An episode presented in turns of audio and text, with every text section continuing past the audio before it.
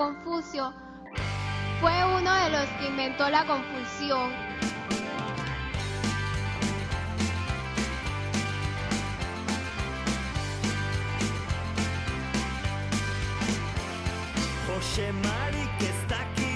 Cada martes en este punto del programa nos gusta detenernos a pensar, a pensar un ratito, a reflexionar en voz alta sobre las cosas que pasan, que nos pasan, pero necesitamos ayuda.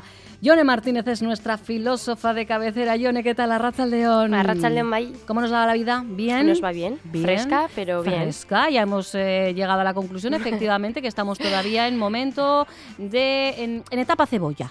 ¿Eh? Bueno, pero está bien, es lo que le toca por la época. Lo raro ha sido pues eh, lo contrario, lo que hemos estado viviendo hasta hace poco. Efectivamente, que al final hacemos eh, noticia de donde no debería haberla. Bueno, por cierto, ¿una filósofa le da muchas vueltas a las cosas o esto es una leyenda urbana, Ione? Eh, sí, eh, sí, le da muchas vueltas. tú eres de modo centrifugadora de vez en cuando. Ojo, de vez en cuando o un poco más que de vez en cuando. Algo más de lo que me gustaría, vamos a dejarlo ahí. Sí, ¿eh? de formación profesional, que se suele decir, ¿verdad? Bueno, lo que nosotras nos traemos, eh, nos traemos hoy entre manos, eh, es verdad que estos días en algunos foros, no voy a decir que haya sido una discusión ahí a lo loco, viral, pero se ha hablado mucho de Mary Kondo, ya sabéis que es la gurú del orden doméstico, ella ha reconocido que con tres niños, que son los que ella tiene, pues lo del orden en casa a verlo, digamos que, no hay. Y en otras ocasiones es verdad que hemos abordado esta cuestión desde el punto de vista de la conciliación, por ejemplo, incluso desde el punto de vista de, la psicología, pero yo desde la filosofía no. Y esto es lo original de, este espacio. ¿Puede eh, un, ser un tema filosófico esto del orden de la limpieza?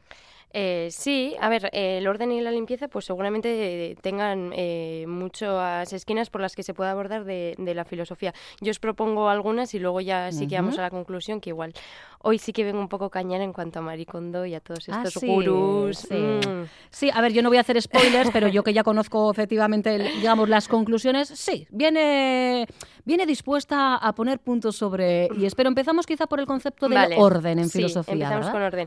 Bueno, es verdad que, que, tiene muchas acepciones, pero el orden en filosofía sí que sería un poco pues la, la disposición o correlación entre algunas partes y que están regidas pues por, por un principio o por una regla, ¿no? Es decir, pues lo contrario a lo que sería el caos. En el orden pues hay unas reglas, hay algo establecido y el mundo se mueve así. Y a lo largo de la historia, pues evidentemente ha habido muchos filósofos y filósofas que han querido saber cuáles son las razones de ese orden. Pues por ejemplo, para Platón, eh, que, decía que el mundo mm, o la realidad estaba dividida en dos esferas. Uno era el mundo sensible, donde están los objetos pues, que percibimos, y el otro el mundo inteligible, donde están las ideas que, que pertenecen a esos eh, objetos. Eh, el orden sería cuando coinciden objetos e ideas, ¿no? Eso sería su orden.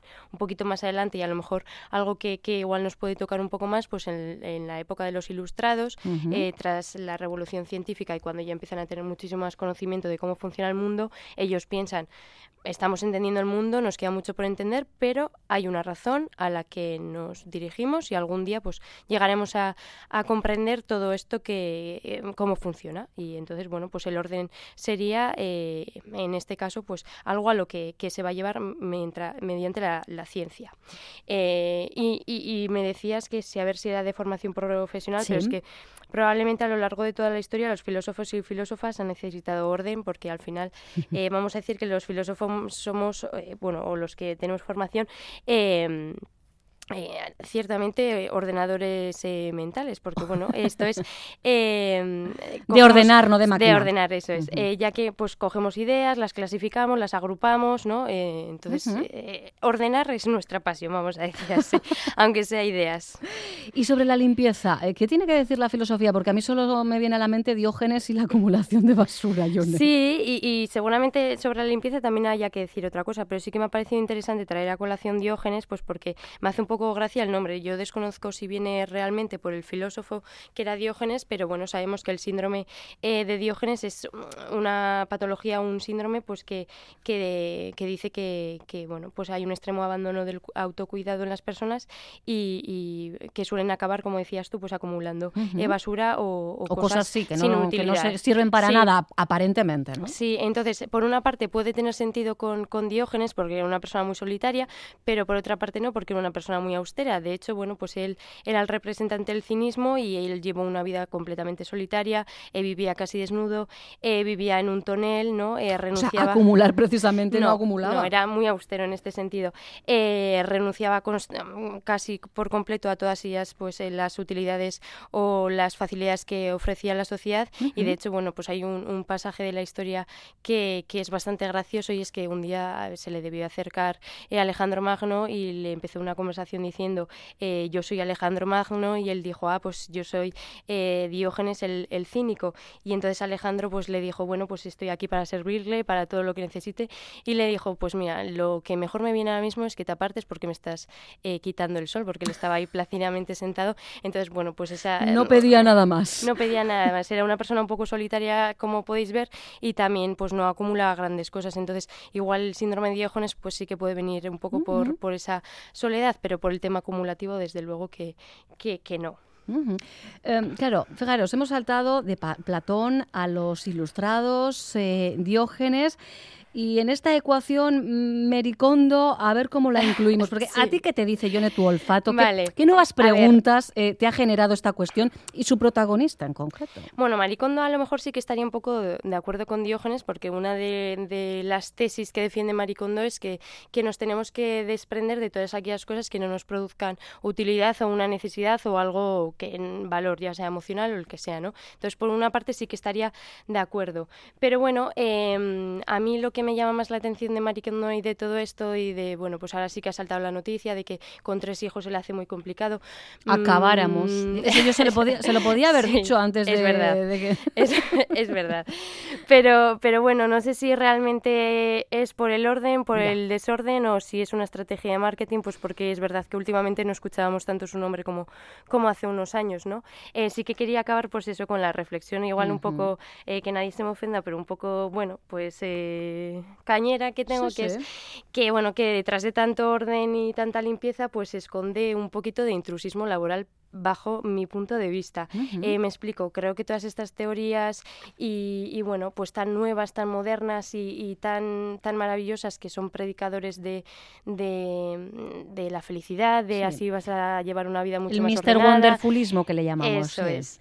Pues bueno, eh, creo que es peligroso. De hecho, Maricondo decía algo así como eh, después del orden empieza la vida. Bueno, pues... Entonces ahora que se le ha pues desmoronado la suya o cómo es pues, esto, Pues entonces, bueno, me parece un poco peligroso eh, que cualquier coach, eh, cualquier predicador, pues adopte en cierto modo mm. el papel de psicólogo, ¿no? Y que, que que prometa una felicidad o prometa el oro o prometa una solución pues a, unas situaciones pues en estos tiempos convulsos o, tan complicados que, que, bueno que yo creo que se aprovechan un poco de que nos aferramos a cualquier clavo ardiendo y esto pues me parece peligroso entonces yo sí que quería acabar con una pregunta, pero no para los oyentes ni para vosotras que estáis en el estudio, sino para estos eh, predicadores New Age, ¿no? Que aparecen un montón, ya sea Maricondo y tienen 350 nombres más. sí, bueno, hoy de la alimentación, de, solo hay que, hoy día además, yo creo que sobre todo Instagram y TikTok ha hecho que proliferen. Esto que se suele decir de das una patada y te salen cientos, pues no, son cientos, son miles y miles y miles. Eso es, que no, que no es algo en concreto con Maricondo, que predicadores eh, de, de esta felicidad extra y de estas soluciones de maravillosas. eso es. Entonces, bueno, pues que si alguien eh, no tiene la formación y su práctica, desde luego, no está eh, regulada por una, ninguna entidad, como sí que está, por ejemplo, la de los psicólogos o la de los psiquiatras, pues em, se llenen la boca y en, este caso también pues los bolsillos de hablar de felicidad y de soluciones, pues sí que deberíamos de preguntarnos sobre todo lo primero, eh, qué es lo que quieres venderme y luego ya luego ya ver si lo necesito o no. Sí, sí, porque en este caso eh, Mary Kondo se ha convertido, en este caso podemos decirle aquello de consejos vendo que para mí no tengo, sí. ¿verdad? Porque su realidad, eh, bueno, pues le ha llevado, eh, como bien dice Yone, ¿eh? igual es que hacía mucho tiempo que no se hablaba de ella y es una manera, no deja de ser una estrategia para volver a primera plana, pero... O igual también le ha pasado eso que no puedo ordenar, porque evidentemente con tres hijos tiene que ser bastante complicado. La vida, la vida, la, vida. Pero, ojo, ¿eh? eso. Porque hoy hablamos del orden, pero como bien dice Yone, proliferan personas que, por ejemplo, en cuestiones de psicología, pero también a nivel nutricional, a, nivel de puesta a punto de nuestros cuerpos, se recomiendan unas barbaridades en redes sociales, así que ojo. Por ¿eh? eso que lo principal debe ir, pues ir a unos buenos profesionales y que su práctica esté regulada, pues ya sea por por, sí, por un colegio eh, o, lo que, o lo que fuera. Exactamente. Pues eh, yo creo que nos ha dado, mira, pues Mary Kondo nos ha ayudado a ordenar unas cuantas ideas, ¿eh? así que en, eso, por esa parte, le, vamos a estar agradecida. Nos gusta, como decíamos al principio, reflexionar en voz alta y además a Yone particularmente, ya sabéis que le gusta dejar, bueno, pues esas preguntas, a veces simplemente es a modo de afirmación o de reflexión que nos hacen, darle ahí un poquito a la centrifugadora. Ella lo hace por deformación profesional, pero yo creo que es un buen ejercicio que estamos llamados a hacer todos y todas cada martes aquí en la sintonía de Distrito de Euskadi. Un abrazo enorme, Johnny, hasta la semana que viene. Agur.